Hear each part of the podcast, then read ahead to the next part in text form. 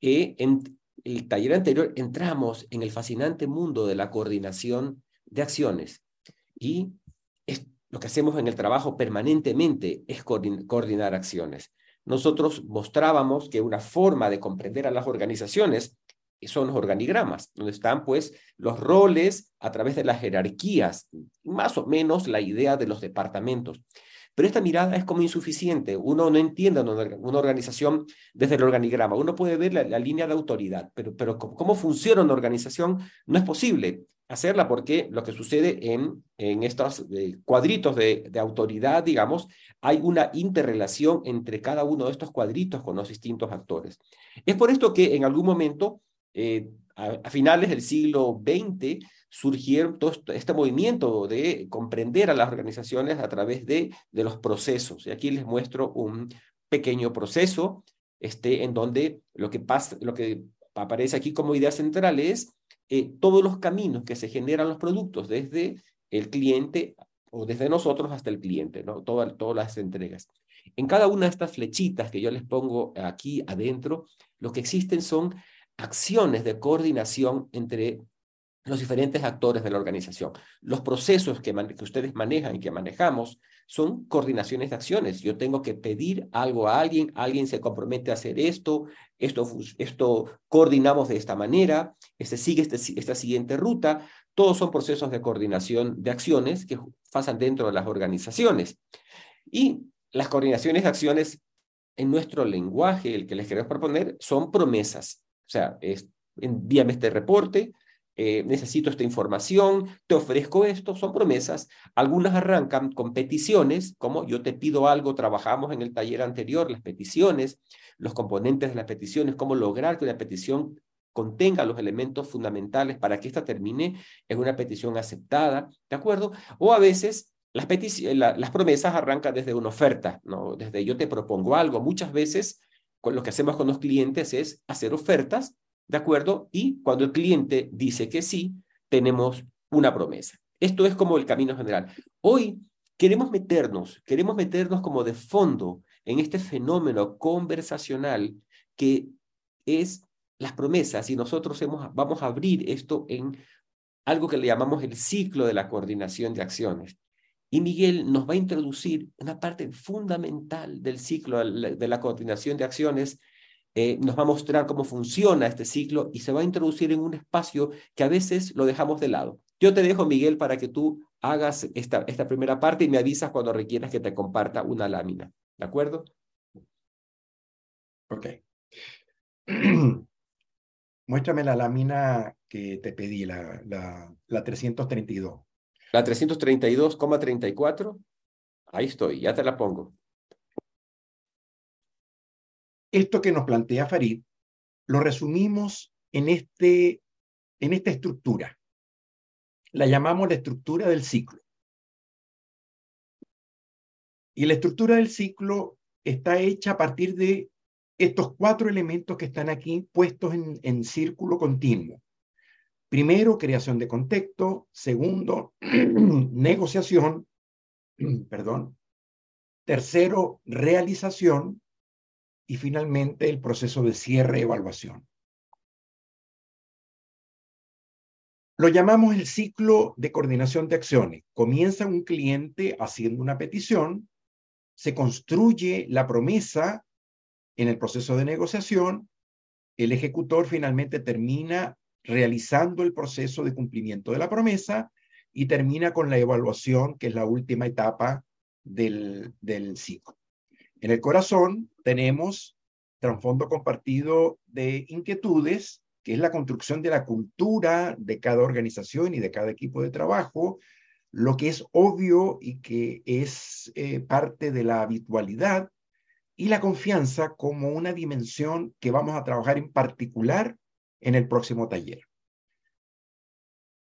Decimos la parte izquierda de este ciclo es, digamos, lo menos frecuente, lo menos común, es la parte en donde tenemos menos experiencia. Todo lo que es creación de contexto o cierre-evaluación son procesos que, como vamos a ver más adelante, eh, tenemos menos repertorio. El lado derecho, negociación y ejecución, es prácticamente lo que hacemos todos los días, a cada momento y a cada hora de nuestras funciones. Y quiero ahora, mostrado este ciclo en su conjunto, hacer un, destacar en la parte de creación de contexto, que sería la siguiente lámina. En la creación de contexto tenemos un conjunto de elementos. ¿Qué significa crear contexto? Eso es lo primero que nada. La creación de contexto es una conversación que tiene como propósito lograr crear las condiciones para que lo que te voy a pedir tenga como resultado que tú aceptes lo que te voy a pedir. O sea, es re simple. Al final, cada vez que hacemos una petición, el índice de calidad de la petición que hago está dado por la construcción del sí que la otra parte me dice. Si yo le pido a Farid, por favor, dame la lámina 333, y él simplemente no hace nada, no me escucha o me da la 335, es probable que lo que le pedí estuvo mal dicho, mal puesto, de una forma inadecuada, porque al final Farid hizo una cosa distinta a la que yo le pedí o no hizo nada. ¿Sí? El sentido de la conversación de creación de, creación de contexto tiene como objetivo lograr que lo que pido me llegue. ¿Qué es el sentido? Entonces, fíjense ustedes, qué importante es, sobre todo cuando son peticiones importantes, que la creación de contexto habilite que la otra parte entienda la inquietud que está detrás de lo que voy a pedir. Entienda para qué necesito lo que estoy necesitando para que la petición tenga sentido para la otra parte. Estoy mostrando un problema, un quiebre, una situación que me está afectando y que necesito que sea resuelta de alguna manera. En el caso de Farid y yo tenemos un trasfondo compartido de inquietud muy, muy recorrido, es decir, tenemos años trabajando juntos, bueno, no tanto, un año trabajando juntos, y eso nos permite leernos, como él dice, a partir de las cejas. Movimiento de ceja, ya sabemos por dónde viene. ¿Sí? Entonces, claro, cuando yo le pido y le digo, mira, necesito la lámina tal, eh, obviamente es un chiste, no existe una lámina 333, eh, apenas es la 42, pero ya sabemos que dado la relación que tenemos y la conversación que tenemos, cuando yo hago la petición, lo que ocurre es que aparece la lámina. Es decir, hay una necesidad declarada. Yo necesito que cuando les hable a ustedes, aparezca el respaldo de una lámina que habla de lo que estoy diciendo. Y hago mi petición. En mi caso, no usé todos los elementos que la vez pasada Farid nos entregó de la petición. O sea, yo no hice, no, no dije eh, para cuándo, no, declaré condiciones de satisfacción, porque hay una obviedad instalada. ¿sí? Eh, la semana que viene, Farid no se va a aparecer en el próximo taller a decirme, ah, por cierto, Miguel, y aquí está la lámina 333 que me pediste en el taller pasado y me la va a mostrar. No, es ahora. Porque hay condiciones preconversadas, preestablecidas. El riesgo de lo preestablecido es que por obvio nos podemos equivocar. Entonces, la creación de contexto es un tipo de conversación vital. Gracias, Farid. La creación de contexto es una conversación vital. ¿Vieron lo que acaba de pasar? Yo no le pedí a Farid que sacara la lámina. Yo lo único que dice fue, gracias Farid, levanté la ceja un poquito y él entendió rápidamente que ya no era necesario seguir manteniendo la lámina puesta. A eso me refiero con los trasfondos compartidos de inquietud. O sea, tenemos obviedades instaladas que son mecánicas. y advertimos, las obviedades mecánicas, siendo útiles, pueden ser muy riesgosas. Porque si no verifico claramente que tú lo que estás entendiendo es lo que yo te estoy diciendo, la consecuencia puede ser que al final la acción que tú salgas a hacer de buena fe sea completamente diferente a la que yo espero que suceda. Cuando yo creo contexto, hago una conversación que arma el sentido de lo que te voy a pedir. Es una conversación que muestra inquietud, muestra necesidad, muestra el para qué antes de hacer la petición. Entonces yo pudiera, por ejemplo, decirle a Farid, si no tuviéramos el trasfondo compartido de inquietud y no tuviéramos el desarrollo práctico que tenemos los dos trabajando juntos, tendría que ser una conversación más o menos como esta. Farid sabe, tenemos un taller, eh, tú sabes, eh, son gente con un nivel de, necesidad y de exigencia de aprendizaje muy fuerte.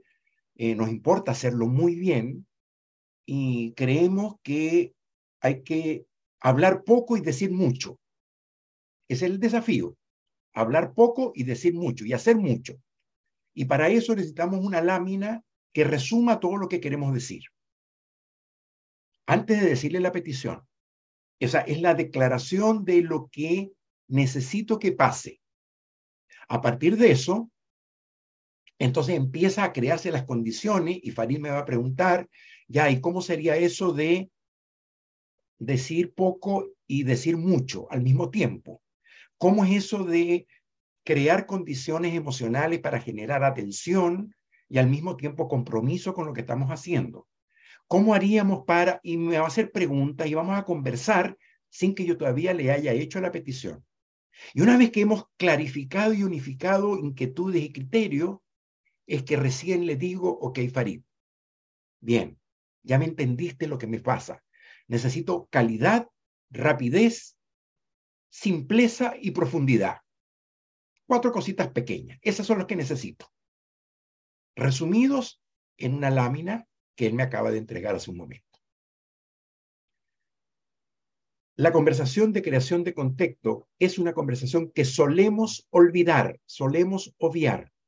En la carrera de la vida y del trabajo y la velocidad de la oficina, se nos olvida crear contexto.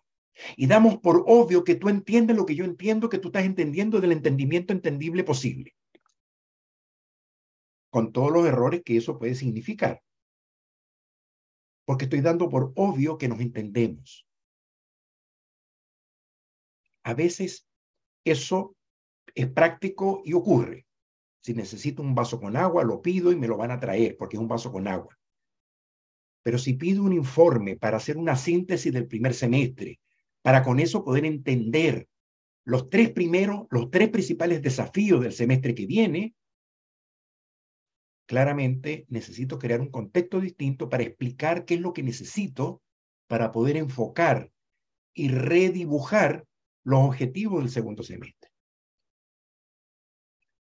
Con este sentido, entendiendo que la conversación de creación de contexto es el armado previo antes de decirte la petición, para que tú cuando te diga la petición ya logres entender por qué y para qué te voy a pedir lo que te estoy pidiendo, vamos a hacer un ejercicio. Y nos vamos a ir a sala chica a hacer una práctica de conversación de creación de contexto.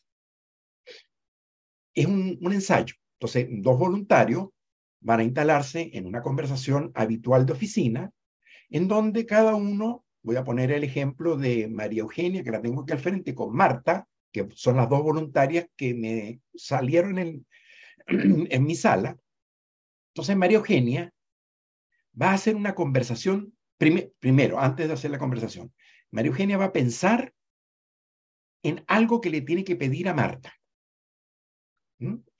Para un proyecto, para algo que está ocurriendo en la oficina, para resolver un incendio posible, para anticiparse frente a una cosa que está ocurriendo y que puede llegar a ser grave si no nos hacemos cargo ahora.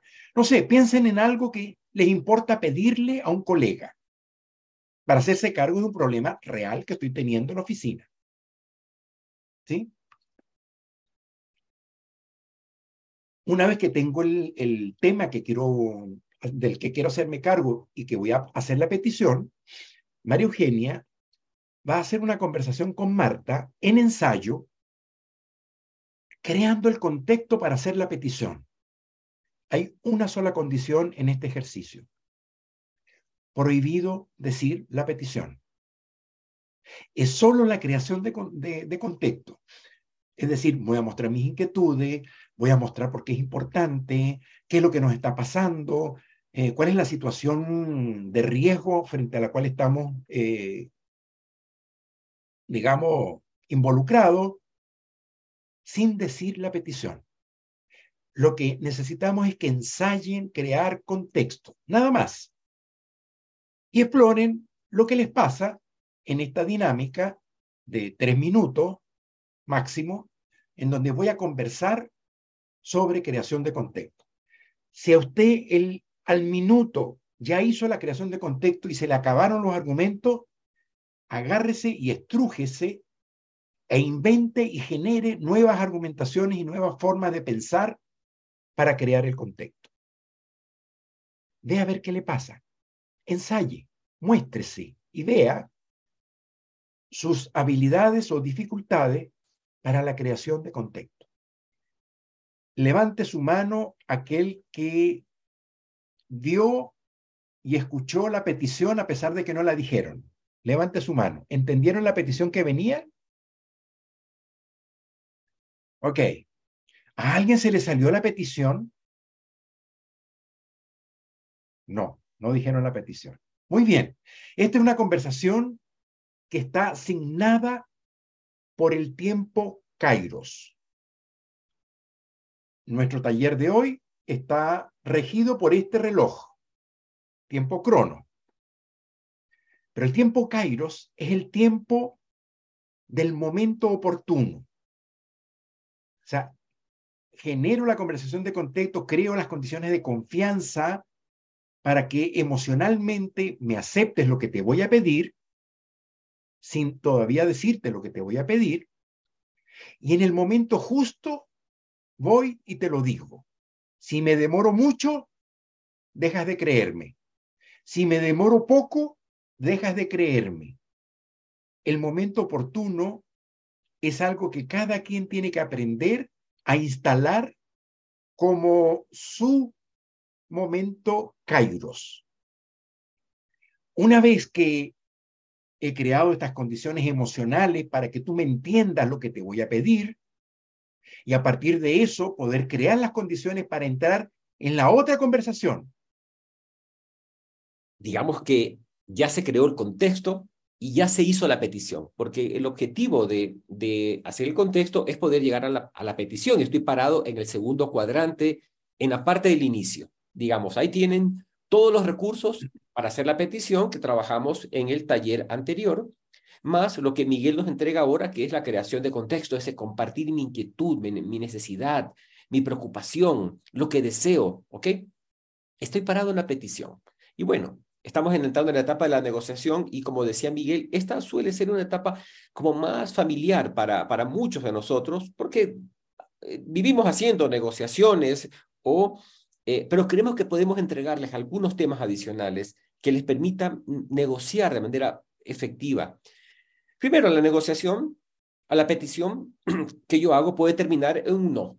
definitivamente no, y si termina en un no, pues no, no ha sentido avanzar en, este, en la negociación. O termina en un sí a la petición que me hace, mándame el informe de ventas del primer semestre del año que tenga estas características. Yo digo, ok, ¿para cuándo lo quieres? Listo. Está, está. Ahora, a veces la petición, entre el sí y el no, hay un territorio muy grande que queremos mostrarles. Las únicas respuestas no son sí y no. Hay algo que nosotros queremos, queremos entregarles como algunas eh, competencias a trabajar. La, la primera, ya la dijimos, declinar, no. ¿De acuerdo? La otra que queremos entregar es la posibilidad de pensar, no tengo que responder un sí o un no en este momento. Muchas veces las peticiones que me hacen necesito primero evaluarlas, reflexionar, decir, oye, dame, dame un, tiempo para, para, pensarlo, dame unos días, te, te, respondo el viernes, por favor. Porque en ese camino de, de posponer yo hago otras cosas. Yo me contacto con mis otros ciclos. ¿Cuáles son mis otros ciclos? Mi equipo de trabajo. Es posible que la petición que me estén haciendo eh, de decir sí sin consultar puede ser que de complique el trabajo de mi equipo y sea necesario conversar con ellos. Oigan, me están pidiendo esto para tal fecha. ¿Creen que es posible hacerlo? ¿Cómo estamos de carga de trabajo? Es importante hacerlo. Si no hago esa conversación, a menudo ahogo a mi equipo de trabajo. A veces los equipos de trabajo y nosotros en nuestros roles de coaches escuchamos. A veces mi jefe me entrega cosas sin consultar y tengo una pila de cosas por hacer.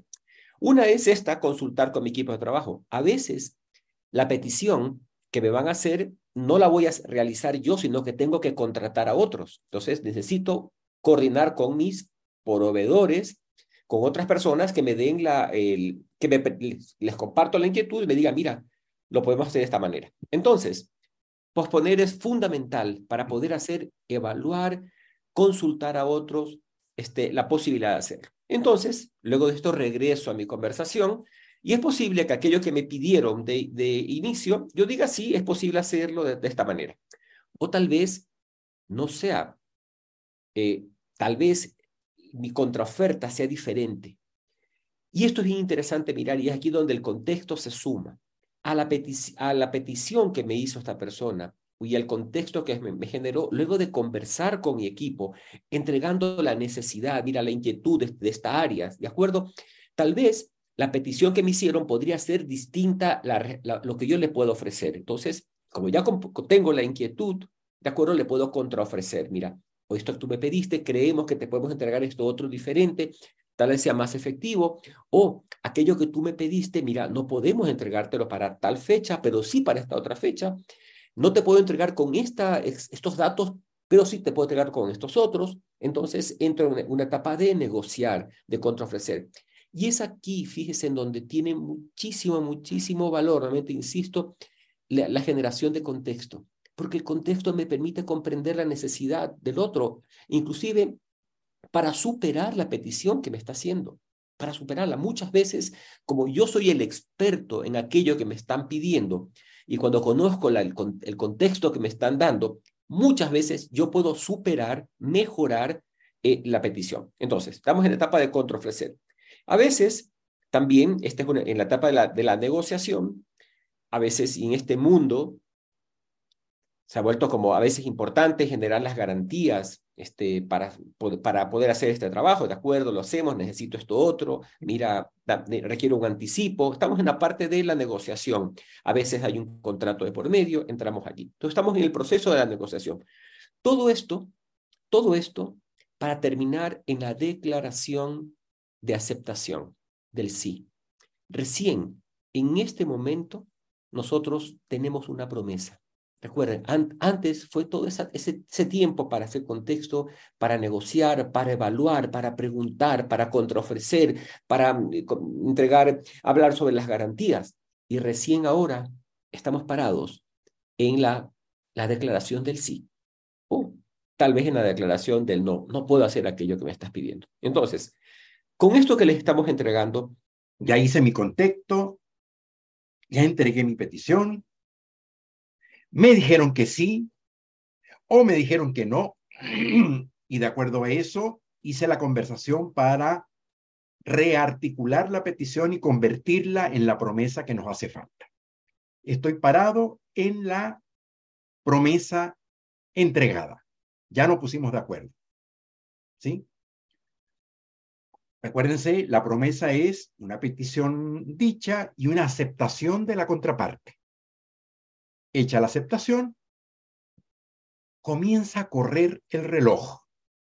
A partir de allí, el tiempo empieza a volar insólitamente, no sé por qué, cuando estábamos conversando, cuando estábamos negociando, cuando estábamos tratando de ponernos de acuerdo, e, el tiempo transcurrió de una cierta manera. Pero en el momento mismo en que acordamos el proceso, el proyecto, la fecha, ya a partir de ahí el tiempo empieza a volar. Hoy, 5 de julio, y tengo que entregarte lo que acordamos el 30 de julio. Es decir, tengo 25 días de los cuales apenas 17 son días hábiles, o 20 son días hábiles, sin considerar todas las vacaciones, los días feriados, etcétera, etcétera. tengo 20 días para cumplir y el 30 de julio llegar con lo que acordamos. Y me instalo yo a trabajar con mi equipo de trabajo y empiezan a aparecer los monstruos de la ejecución. Es decir, las lindas contingencias que en todo proceso ocurren.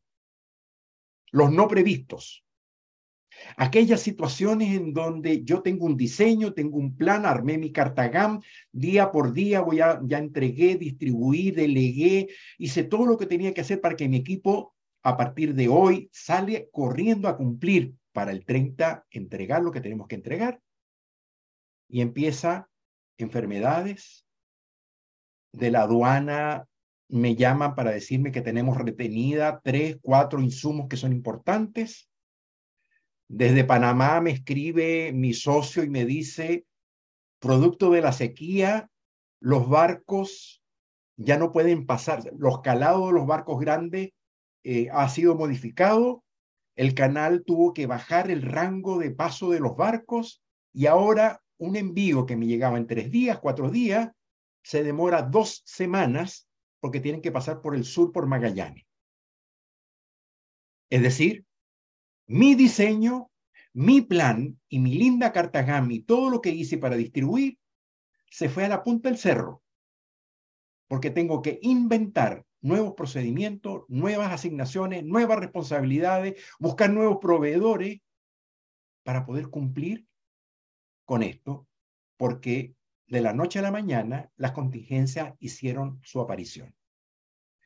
Esto nos pasa en todo diseño y aquí quiero regalarles una competencia fundamental de la gestión y del liderazgo. Y es la competencia de la improvisación. Es decir, la capacidad de operar en lo no previsto, que es el significado de la palabra improvisación, una palabra que a veces nos parece poco adecuada en el liderazgo y en la gestión en la medida en que seamos capaces de operar en lo no previsto, eso nos permite hacernos cargo de todos los elementos que están pasando. Y pudiera ocurrir, más o menos para el 10, 15, para el 15 de julio, que yo me dé cuenta, el 20 de julio, me dé cuenta que finalmente no estoy logrando llegar.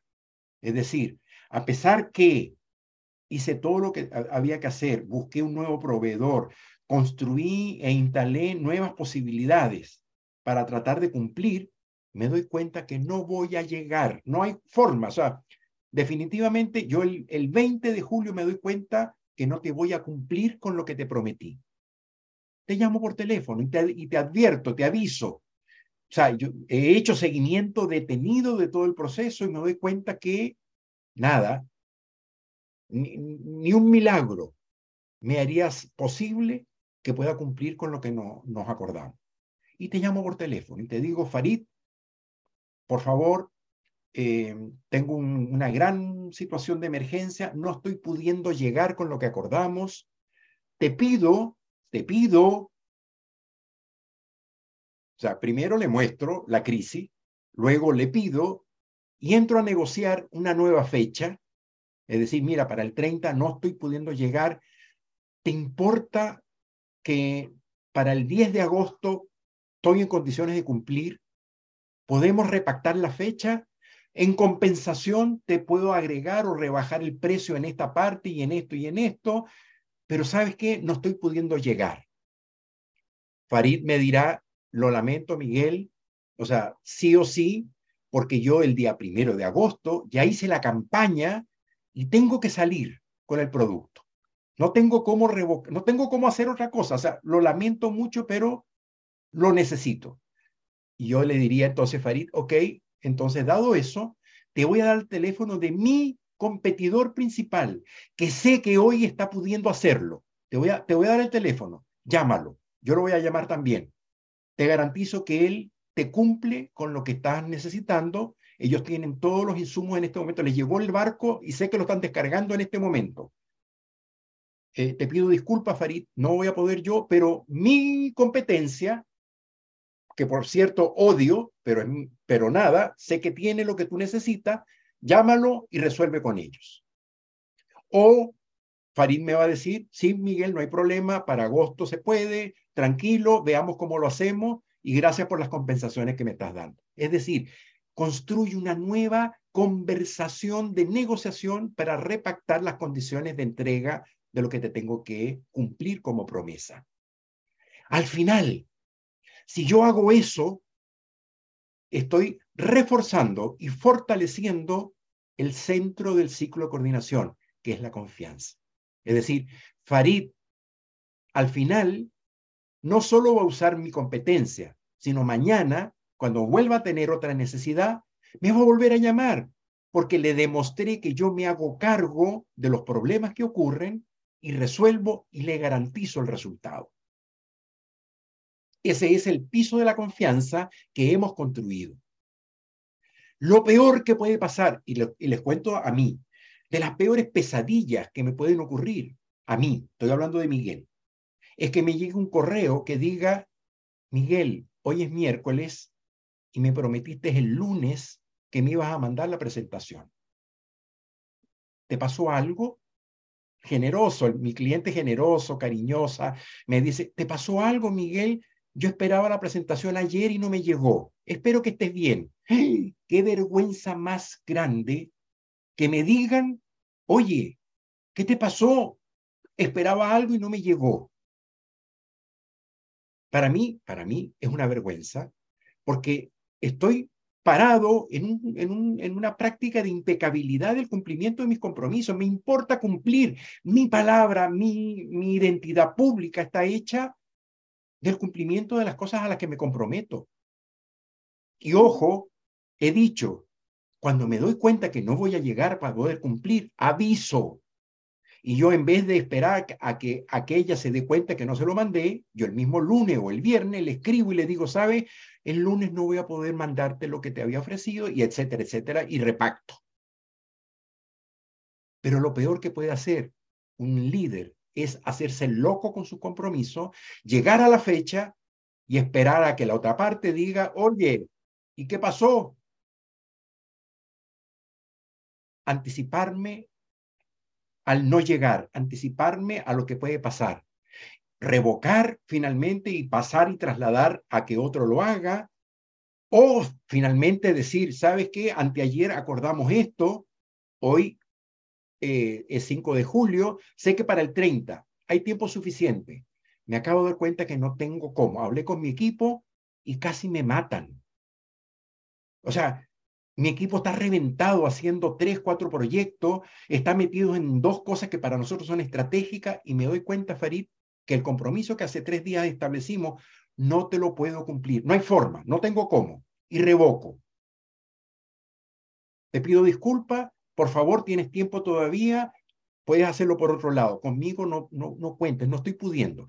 Lo que ustedes decían hace rato, el peligro de los sí, los sí criminales, de los, eh, creo que fue Héctor el que fue referido como persona que mencionó los sí criminales, que tiene que ver cuando te digo que sí, sabiendo que no estoy pudiendo, o el responsable no, de decir a tiempo, no hay cómo. Busquemos otra alternativa, pero conmigo no hay posibilidad. Bien, eso es la parte de la ejecución. Listo, llegó el 30, entregué, ¿viste? No se lo pedí y apareció. ¿Se dan cuenta? Eso se llama trasfondo compartido de inquietud.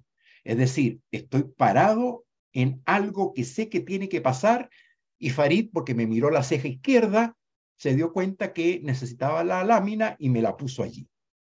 Trasfondo compartido de inquietud, que tiene que ver con la construcción de una habitualidad de operación conjunta en donde hay códigos no dichos que nos permiten operar con un cierto resultado. Listo, terminé. Llegó el 30. Farid entregado. Se lo declaro, le mando un correo. Farid, tienes en tu buzón lo que, me pediste y probablemente a las 3 de la tarde te va a llegar a tu oficina y a la bodega todo lo que fue pedido y acordado. Listo, yo terminé. Ya, me voy. No, no he terminado. La tarea no ha terminado. Falta todavía una parte que es vital hacerla. Por favor, la mina siguiente, que tiene que ver con el proceso de reflexión y aprendizaje de la experiencia entregada. Es decir, una vez que yo le digo a Farid, ya te lo mandé, ya lo tienes, está entregado, yo espero un par de días. Y si Farid no me dice nada, conociéndolo, seguro me va a decir, pero puede ser que se le haya pasado. Yo lo llamo por teléfono y le digo, Farid, entiendo que lo recibiste, pero no he recibido comentario. Por favor, cuéntame, ¿qué te pareció la presentación? ¿Qué te pareció el producto que habíamos acordado? ¿Qué te pareció cómo quedó? Dime si, si, te sirvió, si era lo que esperaba, era lo que estabas... O sea, le pido retroalimentación, le pido aprender. Yo necesito aprender de qué fue y cómo fue que le llegó lo que le entregué. Al final, la calidad de mi producto no soy yo quien la declara, es mi cliente. La declaración de satisfacción es mi sello de calidad. Hace, a principios de este año, trabajando con una importante empresa minera en el Perú, antes de comenzar a trabajar con ellos, ellos me preguntaron, ¿y ustedes qué experiencia tienen haciendo lo que dices tú que hacen? Eh, ok, negociación. La única respuesta que se me ocurrió es, aquí está una lista de otras minas en Chile, Colombia y Brasil donde hemos trabajado, que les pueden dar a ustedes indicaciones de los resultados que obtuvieron con el trabajo nuestro. Es decir, no soy yo quien habla de lo bueno que es mi trabajo. Son mis clientes los que declaran la calidad y la satisfacción con el trabajo realizado. Mi sello, mi sello de calidad no está dado porque yo creo que lo hago bien y creo que lo hago bien. Mi sello de calidad está dado por la gente con la que me ha tocado trabajar que dice que lo que hacemos efectivamente aporta valor a su proceso y a su trabajo.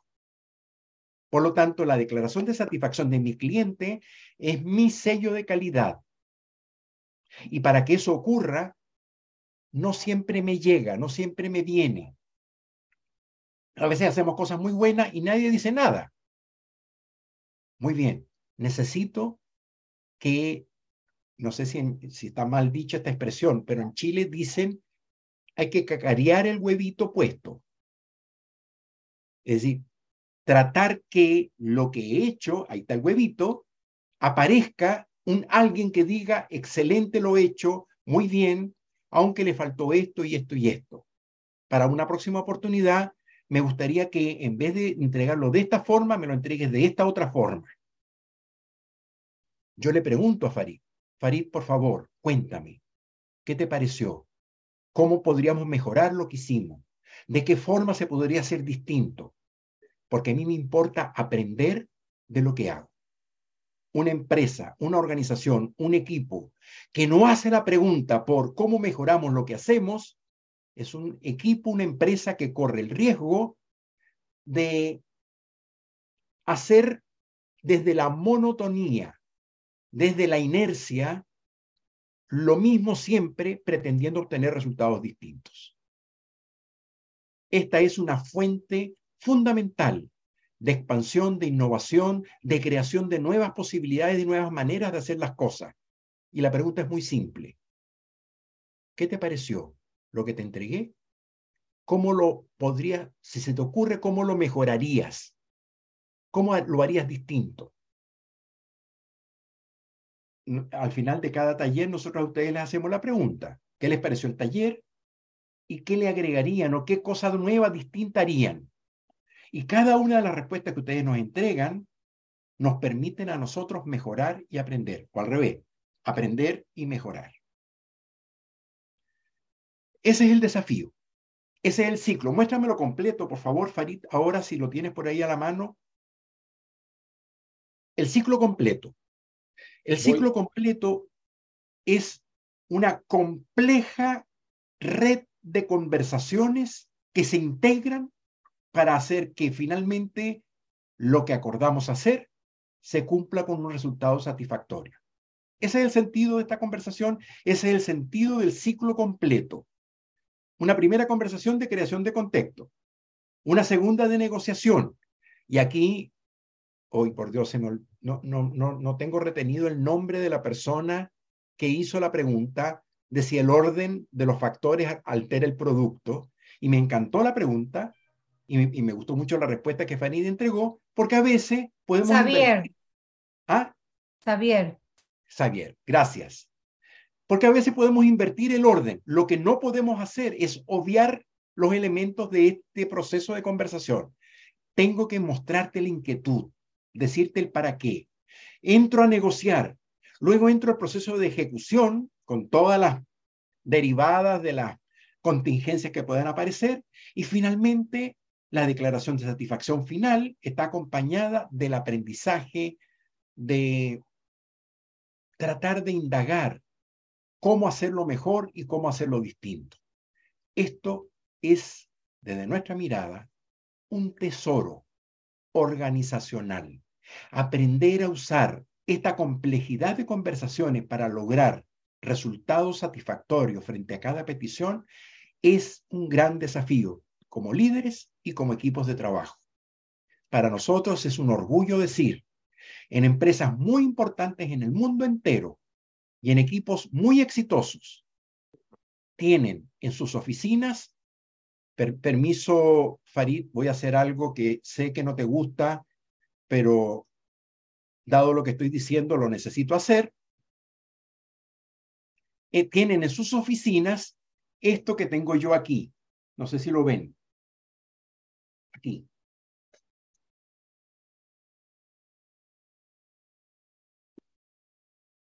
Este cartoncito, este dibujo, que se lo vamos a hacer llegar a todos, ¿no? No en físico, no podemos entregárselo en físico, pero sí, sí por lo menos nos comprometemos a entregarles el dibujo para tenerlo como un referente. Me permite, yo lo tengo aquí porque cada vez que meto la pata, y meto la pata cada rato, voy y reviso y digo, ¿qué me faltó acá? ¿En dónde no negocié bien? ¿En dónde no creé un buen contexto? ¿En dónde no hice un buen seguimiento? ¿En dónde no me hice cargo que tengo este desastre en el resultado que no me está gustando? Es una guía, es un referente. No es una receta, no es una fórmula, solo un referente que me permite ordenar las piezas de la compleja e interesante y rica como experiencia de construir promesas que se cumplen, que al final me caracterizan en mi identidad como líder. Soy un líder que en general cumple lo que promete. Y eso hace que mi equipo no solo me respeta, no solo me valida, se hace parte de cada locura que se me ocurre hacer. Y, y créanme, suelo ser un líder de locuras, de invento, de cosas nuevas. Y me gusta eso. Pero mi referente está hecho a partir de este ciclo de coordinación de acciones. Bien. Hay un, título que aparece en el ciclo que a propósito no hemos puesto y que tiene que ver con una, una palabra que ahí aparece. ¿Y qué pasa? Y lo voy a dejar como pregunta en suspenso, sin respuesta. ¿Y qué pasa cuando esta bellezura no funciona?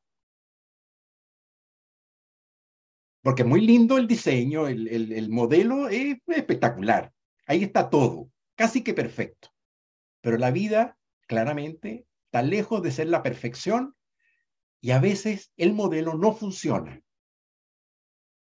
Entonces, ¿cómo hago para hacerme cargo cuando el modelo no funciona?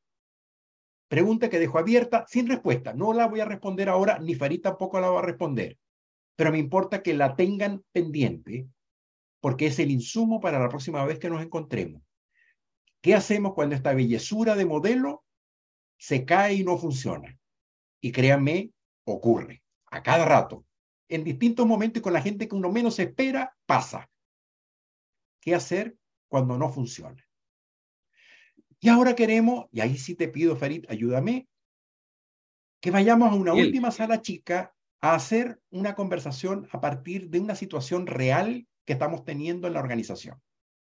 Fantástico. Y para esto les voy a compartir mi pantalla porque quiero queremos tomar un ejemplo real.